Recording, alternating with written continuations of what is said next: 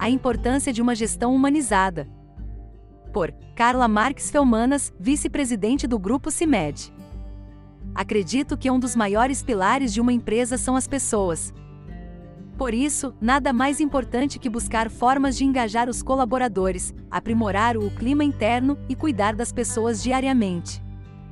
E uma das maneiras de se fazer isso é por meio de uma gestão humanizada, que valoriza, respeita e oferece bem-estar aos profissionais. Para isso, é preciso levar em consideração as particularidades, desejos, expectativas e dificuldades de seus funcionários e buscar desenvolver um ambiente saudável, mesmo com metas a serem batidas e a pressão do dia a dia. Essa estratégia transforma as relações e aproxima as pessoas, tornando o contato mais humanizado. Uma vez que o capital humano é o motor de uma organização, precisamos estimular as equipes para possam se desenvolver e entreguem os resultados esperados, despertando o senso de pertencimento dos colaboradores. Portanto, saber o que impulsiona a produtividade do seu time é um dos principais elementos para compor uma equipe de alto desempenho.